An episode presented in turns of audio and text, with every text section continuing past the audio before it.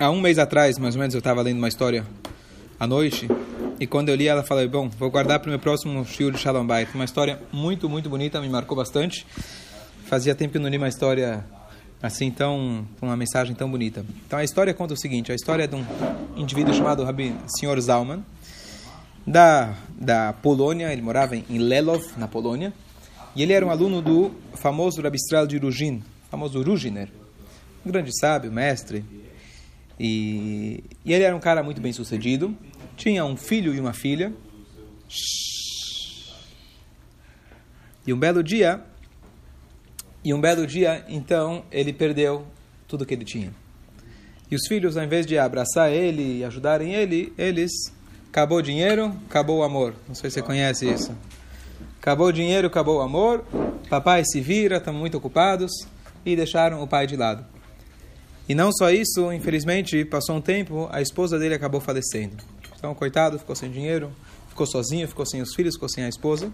E aí ele, então, decidiu fazer uma visita para o mestre dele, o Rebbe Irujin. E o Rebbe deu para ele muitas brachot. Ele falou: Olha, com certeza na tua comunidade tem pessoas que vão te ajudar a te se reestabelecer. Então eu vou, inclusive, mandar uma mensagem para eles, para que eles possam te ajudar você voltar para o teu business. E eu te aconselho que assim que possível você volta para casa e procura uma boa noiva para você reestabelecer a tua vida. Dito e feito, ele volta para lá. Os Hassidim, os alunos do Rebbe de Rujin, juntaram para ele 500 moedas da época e ele conseguiu começar a se reestabelecer. Ele começou a procurar uma noiva, finalmente ele achou uma noiva muito boa e além de tudo ela tinha também um dinheirinho, certo? Além de tudo, tá certo? E ela trouxe mais 200 moedas, diz a história, e com isso ele conseguiu reestabelecer o trabalho dele e começou a ganhar dinheiro. O dinheiro apareceu, os filhos, ô oh, papai, que saudades, faz tanto tempo que a gente não te vê, tá certo? E os filhos começaram a ter contato com ele de novo. Só que agora a dinâmica da casa tinha mudado. Ele estava agora com a nova esposa, que não era a mãe dos filhos. E os filhos não gostaram muito dessa ideia. Papai, a gente gosta tanto de você, mas sabe como que é? Essa mulher, não é tudo isso que você imagina. E começaram a falar no ouvido dele. E ele, obviamente, sabia com quem que ele estava lidando, sabia que a esposa gostava dele. E os filhos estavam com, com dificuldade de aceitar. E aí o tempo foi passando e os filhos continuavam falando, falando, falando e falando, até que uma hora, né, água mole e pedra dura, começaram a fazer a cabeça dele que quem sabe essa mulher estava com outros interesses e e não era realmente tudo aquilo que ele imaginava, e começou a entrar na cabeça dele. E começou a colocar uma questão, uma dúvida na cabeça dele: será que ele deveria continuar casado com ela ou não? E, na dúvida, então, de, no, de novo, ele volta para o mestre. E aqui vem a parte mais bonita da história. Ele chega para o mestre, conta a história: olha, meus filhos, etc., olha o que aconteceu, me abandonaram, voltaram, me casei, agora estão me colocando dúvidas. Agora realmente estou na dúvida se realmente minha esposa e o Rebbe falou: então vamos fazer o seguinte: existe uma regra que para shalom, shalom bait, para fazer paz, é permitido a gente omitir certas coisas e mudar um pouquinho. Não vou dizer mentir, mas mudar um pouco. Então eu te aconselho você fazer o seguinte: você, é, você escreve três cartas. Você escreve o seguinte nessas três cartas: uma endereçada para sua esposa, uma para o seu filho, outra para sua filha. Você escreve que, infelizmente, mesmo depois que você conseguiu se restabelecer, veio uma nova crise, não foi aprovada as, as reformas, e a, o dólar subiu, e a bolsa caiu, e eu perdi tudo de novo. Assim você escreve. Você escreve para sua esposa, você escreve para o seu filho, você escreve para sua filha. E você ainda pede para os seus filhos que você, inclusive, a casa que você tinha foi levada, você perdeu inclusive a sua casa, e você está precisando, foi hipotecada, e você está precisando de um lugar para morar. Então, assim ele fez. E ele falou: espera o resultado das cartas, aí você vai tomar uma decisão. E era tudo mentira. Era uma omissão, não era mentira, uma omissão. Era um blefe, um blefe. Ou mentiu. E aí, então, ele manda a carta, escreve: Meu querido filho, minha querida filha, minha querida esposa, sinto muito, mas é isso que aconteceu. E aí passa um tempo, ele recebe as respostas. O filho fala: Olha, pai, sinto muito pelo que aconteceu com você, mas infelizmente minha casa está muito ocupada agora. Eu estou muito preocupado com meus business. E eu não vou poder te receber em casa. Sinto muito. Tá bom? Filha, a filha tinha acabado de noivar com um homem super bem sucedido. Ela fala: Olha, estou muito ocupado com meu casamento agora, não vou poder te atender. Sinto muito pelo que aconteceu com você, mas agora não estou podendo te ajudar. Aí chega a terceira carta da esposa a carta, ainda ele ficou lá, perto do, do Rebbe, né, esperando as respostas. Meu querido marido, sinto muito pelo que aconteceu. Eu já estou providenciando para vender todas as minhas joias. Eu aqui estou fazendo uma faxina em casa. Já estou vendendo tudo para que a gente possa que a gente possa se restabelecer. Fica tranquilo. Eu estou esperando você de mãos, de braços abertos. Por favor, é, volte para casa e eu vou estar aqui para te ajudar em tudo que precisar. Deus vai ajudar e está tudo certo. Então ele já não tinha mais dúvida do que fazer. Ele foi até em casa e ele levou um carregamento. Agora sim, ele passou no shopping lá comprou de tudo do melhor, das flores, das joias, das roupas. E ele chegou em casa, mas deixou a, a carroça dele carregada, estacionada na esquina, para ver realmente como que ia ser. O filho, ele inclusive mandou uma cartinha para os filhos, falando: Olha, estou chegando, voltando para casa, se quiser vir lá para me receber. Bom, o filho não apareceu, a filha não apareceu, mas a esposa saiu de braços abertos para recebê-lo. E ele com as roupas sujas ainda aparecendo como se fosse um, um pobre coitado. Venha, meu querido, meu querido marido, eu acabei de preparar um jantar para você, por favor, se senta, fica tranquilo, tudo vai dar certo. Aí ele faz assim, né, subiu pro para o motorista chegar aí com o carregamento e dar para ela todos os presentes. Ela, mostrando para ela, realmente demonstrou o amor é, autêntico que ela tinha por ele, não por dinheiro, não por nada. E ficou claro quem realmente estava interessado no seu bem-estar e quem estava interessado no bem-estar dele mesmo. Achei essa história fantástica, que a visão do Rebbe aqui foi uma visão salomônica. Aqui não estamos usando profecia, não estamos usando nada. Ele era um profeta, mas ele fez uma, ele fez uma solução salomônica para resolver o Shalom Bait. E o que, que ele usou? Ele usou uma das, das artimanhas que a gente aprende de quem? Ninguém menos que o próprio Aaron Cohen como que ele fazia para estabelecer Shalom Bayit. Às vezes, às vezes ele omitia, às vezes ele dava uma entortadinha para que ele fizesse, conseguisse obter a paz. E aqui a gente tem nessa história esse exemplo fantástico. E não aconselho fazer isso, esse, esse teste. Deixa eu testar meus filhos, deixa eu testar minha esposa, falar que eu perdi. Não precisa disso. Mas essa história mostra pra gente como realmente acho que emocionou muito essa parte da esposa, o carinho autêntico que ela tinha por ele. Isso foi realmente que me tocou bastante. Então, o primeiro ponto quem queria ir embora já tem a, história bombástica oh, para a semana. Opa. Tá certo? Carlão, ah, pode, pode, pode mandar um WhatsApp para casa dizendo, olha, hoje... Né? E eu fiquei pensando nessa história, inclusive na história, na diferença que está escrito em relação a é, Moshe e Aaron. Quando Aaron faleceu, está escrito, vai, vai, vai, ficou na Israel. Todo o povo, homens, mulheres e, e, e, homens, mulheres e crianças choraram. E para Moshe está escrito o quê? Choraram por 30 dias, choraram simplesmente, não era todo mundo. Por quê? Porque justamente não para falar mal de Moshe, Shalom, mas a característica de Moshe não permitia isso. Ele era homem da verdade, ele era um homem absoluto. Ou é ou não é, não tem meio grávida. Aaron, ele tinha a característica do Hesed, da bondade, de fazer o Shalom. E a Torá permite, isso que eu queria tentar analisar um pouquinho, a Torá permite que você faça certas omissões para poder fazer o Shalom. Então, a, a anedota, Agora, a história, a história é, clássica de Aaron, com certeza ele tinha outras artimanhas, mas a clássica é que ele chegava para dois sócios, dois amigos que brigaram e falava: Olha, teu amigo está muito arrependido. E não estava. Chegava para o outro e falava: Olha, teu amigo está muito arrependido, só que ele está com vergonha de pedir desculpa. Eles se encontravam e faziam as pazes. Mas se ele usasse essa, eu fico pensando, se ele usasse essa mesma historinha para todo mundo, acho que depois de um tempo as pessoas começavam a se tocar. Então ele tinha que ser muito inteligente em cada situação encontrar aqui nessa história da carta de como fazer esse shalom. E uma coisa curiosa que o Rambam, a história, a história do Maimonides, o Maimonides traz na, na, na, na Alahá, uma coisa que está na Guimará, que é o seguinte, se alguém perde, se alguém perde um objeto na rua, então você tem uma mitzvah que se chama Shavat Aveidat, devolver. A Torá fala, você tem que ver para quem você está devolvendo. O que, significa? Às vezes a pessoa pode te dar os sinais perfeitos daquele objeto perdido, só que ele não é uma pessoa honesta.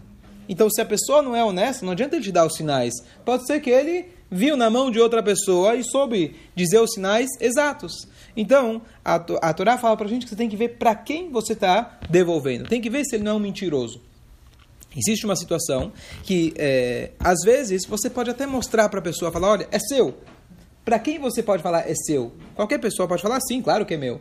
Então, para um raham, para um sábio, você pode mostrar para ele. Porque ele é hazaká, é, é, garantido quase que ele não é um cara de mentira. Então, você mostra para ele, é teu. Se for dele, vai falar, é meu. Se não é dele, não vai falar, não vai falar que é dele. Como você vai julgar se ele é um raham, se é uma pessoa que não mente? Então, olha que interessante. Allah fala o seguinte: é uma pessoa que não mente para nada, com exceção de três coisas. Se ele mente nessas três coisas, não significa que ele não é raham. Uma dessas três coisas, ele mente para fazer shalom. Arona Cohen era uma pessoa que você poderia mostrar para ele um objeto e falar é teu ou não? Pergunto. Sim. Ah, mas ele mente? Mas do que, que ele mentia, o que ele omitia, era numa dessas três coisas que você pode omitir. Quais são as outras duas coisas que você pode omitir, quem sabe? Salvar a vida, não? Para salvar uma vida? Para salvar uma vida, na verdade, você pode. Toda a Torá, na verdade, você pode transgredir, você transgride o Shabat, etc. Não é uma questão da mentira em si. Certo? Não, uma mas questão. é, difí- é difícil aceitar isso. O que, que é difícil? O teu argumento é perfeito. É isso que Moshe Rabbeinu pensava. Não tem, pô, meio grávida. Ou é ou não é. E por isso Moshe Rabbeinu, ele tinha a sua ca- característica. E Moshe Emet, Vetorato Emet, a característica de Moshe era essa. Ou é ou não é. Tá certo? Não é todo mundo que tem a característica de Aaron Cohen, nem mesmo Moshe Rabbeinu. Cada um tem a sua função aqui no mundo. Quando alguém tinha problema de Shalom Bait, o endereço não era Moshe. Quando alguém queria saber Torá, o endereço era Moshe Rabbeinu. Quando alguém tinha um problema e queria falar com Deus, o endereço é Moshe Rabbeinu. Cada um tem, outro, tem outra função. Aaron Cohen, o endereço era para as crises. As crises é, em casa, crise com sócio, com amigo, com a esposa, o que for, ele era o endereço certo. E a maneira que a própria Torá, não adianta falar que Deus manda não mentir, a própria interpretação da Torá dada por Deus, interpretada pelos nossos sábios, é que tem situações que você pode dar um jeitinho, digamos assim. Ah, mas quem fala, não, mas não tem jeitinho. Ou é ou não é. Isso é Moshe. Aaron tinha um jeitinho. Sim, tinha um jeitinho. E ele, nessas três situações, a Gemara fala pra gente que a gente pode mentir. Então, quais são as outras duas situações? É curioso. A primeira é Shalom. A segunda é a segunda a situação é quando você vai viajar, por exemplo, você foi lá para Estados Unidos, você foi para Atibaia. Ah, na casa de quem que você ficou? Tá certo? E as pessoas querem saber onde você ficou. Por quê? Para semana que vem? Opa, empresta para mim também. Então você pode omitir, falar, olha, fiquei num hotel, fiquei lá num é, aluguei um negócio, é, é, é, é, Airbnb, dei lá um jeitinho. Mas peraí, por quê? Porque você não tem o direito de publicar para todo mundo, colocar no jornal, fiquei na casa do fulano, que amanhã vão fazer fila, tá certo? Hã? Você está omitindo, tá certo? Tá mentindo. Tá bom. Pura mentira, ainda mais lá. A linguagem, a linguagem, a linguagem. De repente está todo mundo radical religioso aqui, olha. Tomara fosse. Todo mundo virou radical. A linguagem, Ah, você pode falar. a linguagem que a Gemara usa, a linguagem que a Gemara usa é leshanot mipnei ashalom. Mudar. Eu acredito que a Gemara não quer dizer para você falar explicitamente a palavra mentir. Você vai pegar ao pé da letra, 99% verdade é igual a 100% mentira. Então, se você for pela linha radical, vocês têm toda a razão. Mas a linguagem que a Gemara toma cuidado de dizer é leshanot acredito eu que dentro do possível você tem que tentar o máximo possível para não ser explicitamente, claramente, obviamente, uma mentira. Então, quanto mais você se afastar da mentira, por quê?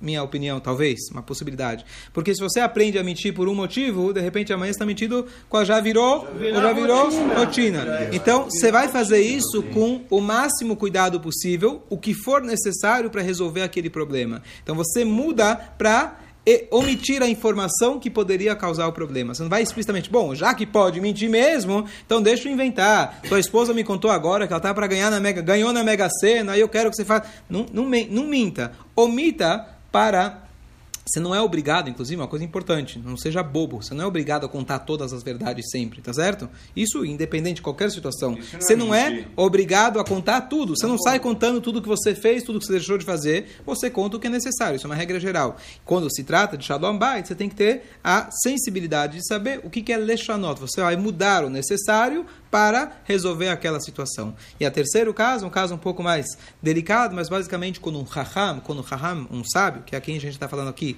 aquele que você pode devolver para ele o objeto sem questionar muito, mostrar para ele o objeto, se ele somente nessas três situações, a terceira situação é em qual cama você dormiu. Porque se ele teve uma emissão, se ele teve uma emissão noturna, ele não é, você não é, ele não é obrigado que você vai lá ver, saber o que aconteceu com ele, etc., durante a noite. Especialmente quando é uma coisa é, espontânea que não depende da vontade dele. Se você perdeu dinheiro ou ganhou dinheiro, é uma mitzvah você colocar no jornal eu ganhei dinheiro? Não. É uma mitzvah você falar para todo mundo eu sou rico? Tem aquela frase: quem tem não fala, quem fala não tem. Tá certo? Isso significa, isso a gente aprende da Mishnah, siag lechorma shtika. Um sinal para alguém que ele é inteligente, ele fica em silêncio. Quem é bobo fica mostrando, querendo falar para todo mundo, ah, eu sei.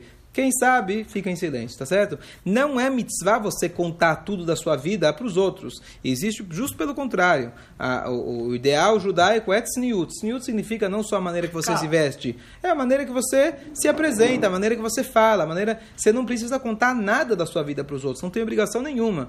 E eu tenho um amigo que ele me ensinou uma vez, é difícil isso. A gente se sente muitas vezes com aquela pressão social. Alguém te faz uma pergunta, é, onde você comprou isso? Ou quanto você pagou? Isso não quer falar, você não quer falar, tá certo? Então, é... aí você responde, o que você vai responder a primeira vez? Não, eu comprei. Não, mas aonde você comprou? Não, eu comprei. Então, a, a, gente se sente pressionado depois de uma, duas vezes. Tá, comprei lá naquele lugar, paguei X. Você se sente pressionado.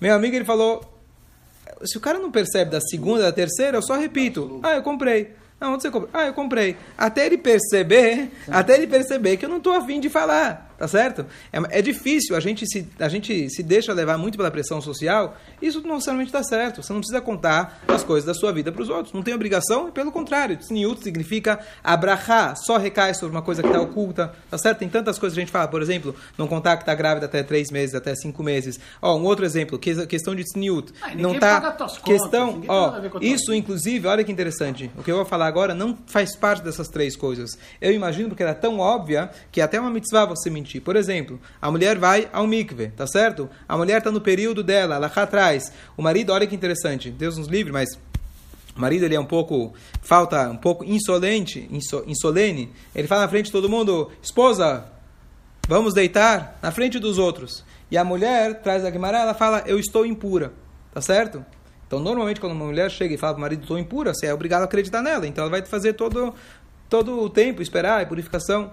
Mas ela tem o direito de falar, não, eu só disse que estava impura, porque você me envergonhou na frente de todos os amigos, tá certo? Eu estava lá publicamente, falei que estava impura, e aí eu consegui neutralizar você. Então, por que, que, por que isso não faz parte das três coisas? Eu imagino que isso aqui é tão óbvio na Alaha, questões de tsniut, tá certo? Você não tem que falar certas coisas que são da sua privacidade, é proibido você falar. Então, isso não é nem mentir, isso aqui é é, é uma obrigação, tá certo? Você não tem que contar a sua privacidade, a sua vida pessoal, tá certo? Uma das coisas que as pessoas fazem questão de não contar é quanto dinheiro elas têm, tá certo?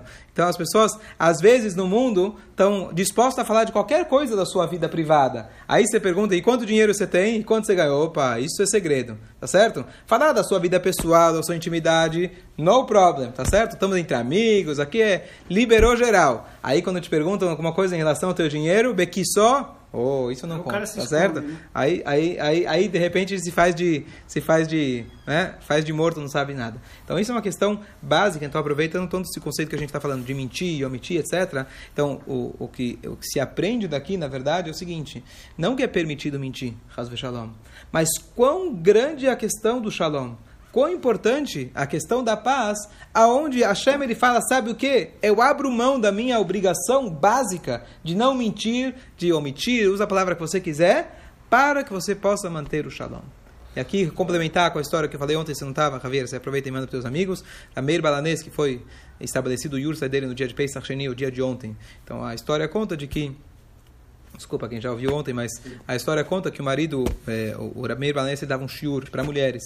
E a mulher chegou tarde em casa, até que o marido ficou bravo, que ela estava no shiur, estava tarde, estudando.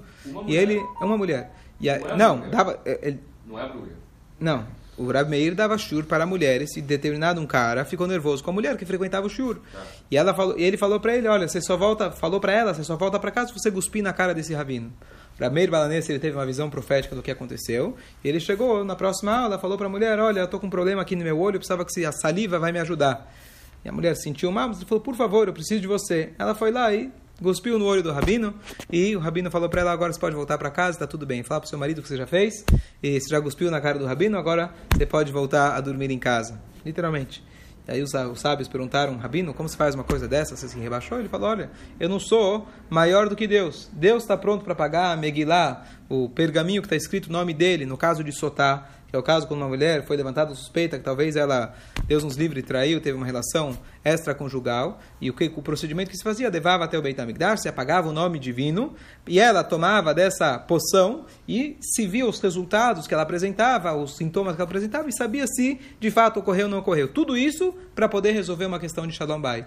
Então, se Deus está pronto para pagar o máximo nome dele, que é a maior um dos maiores pecados é apagar o nome de Deus, e era o nome máximo, o nome divino que se escrevia no Beit HaMikdash. se fazia isso para poder trazer o Shalom Bait, o que, que me custa? Quem sou eu para que ela guspa na minha cara? Então a ideia, de novo, a Shem, ele não é que a gente está diminuindo o valor de falar a verdade. A gente está sendo rigoroso com a mitzvah do Shalom Bait. Olha quanto Deus abriu mão de uma coisa tão Desonestidade, imagina, perante os olhos de Hashem, é uma das piores coisas. Alguém ser desonesto, alguém mentir, é um dos piores pecados. E mesmo assim Hashem fala que nessa situação não que você pode mentir, mas como eu falei, omitir, tudo por quê? Por questão do Shalom Bait. Então, quanto a gente deve dar valor, quanto Hashem dá valor para essa questão do Shalom Bait. É isso, essa lição, não para a gente aprender a mentir, Razo Shalom, mas o contrário. A gente dá valor a o quanto a gente precisa se esforçar, e mesmo as questões religiosas, éticas e morais, Hashem dá um jeitinho, abre mão disso, entre aspas, de certa forma, com certo cuidado, para poder manter o Shalom Bait. Okay. Agora, só mais um ponto. Não significa que o cara faz o que quiser, chega em casa e fala, oh, estava na sinagoga estudando, tá certo? Eu estou falando a verdade por Shalom Bait. Não é isso, tá certo?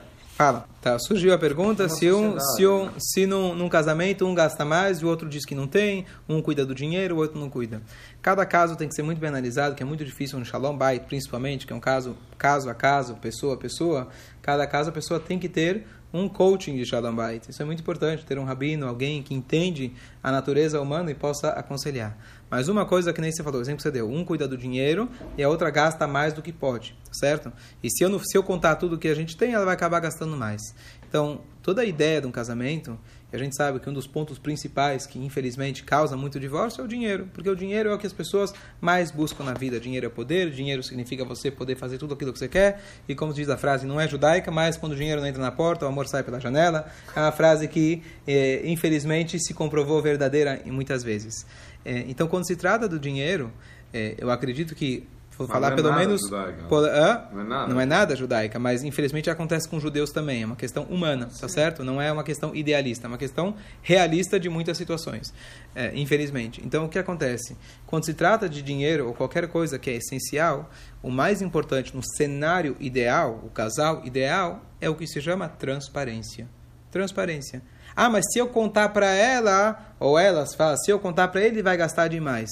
Não, toda a ideia de um casamento é você conseguir ter um convívio, você entender que aquilo que ela está gastando não é a mais, é necessário. Talvez na sua maneira de pensar isso é a mais, talvez para ela é necessidade, porque homem e mulher, aquilo que é necessidade para um é às vezes exagero para o outro. Então, essa é a beleza do casamento. Então, um saber que não tem um que manda no dinheiro e outro que gasta. Não tem isso, tá certo? Se o homem está trabalhando, por exemplo, e a mulher está em casa, quer trocar? Tá certo? Aquela famosa história. O homem sempre perguntava: o que, que você faz o dia inteiro? O que, que você faz o dia inteiro? Um dia ele chega em casa, não tem comida, a casa está de ponta cabeça. Aí, aí ele fala: o que aconteceu?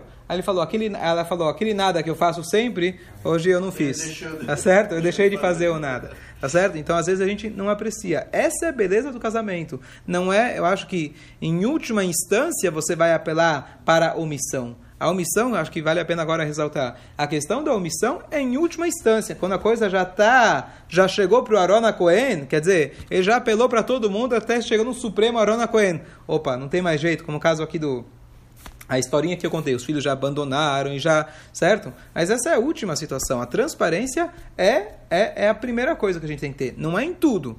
Não é em tudo que você precisa contar, tudo que você fez, tudo que você não fez. Não é isso. Mas nas coisas que é relevante para os dois, é importante que tenha uma transparência. De novo, cada situação, às vezes é melhor você não contar. Tem situações que merecem. Mas o princípio básico é transparência. Não tem ela gasta, eu gasto. Eu ganhei, você ganhou. A pior coisa eu acho que isso é a pior coisa. Cada um tem uma conta separada, cada um vive.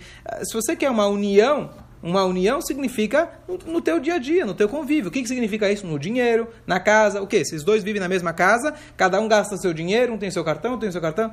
Que, que tipo de vida é essa? Que tipo de vida é essa?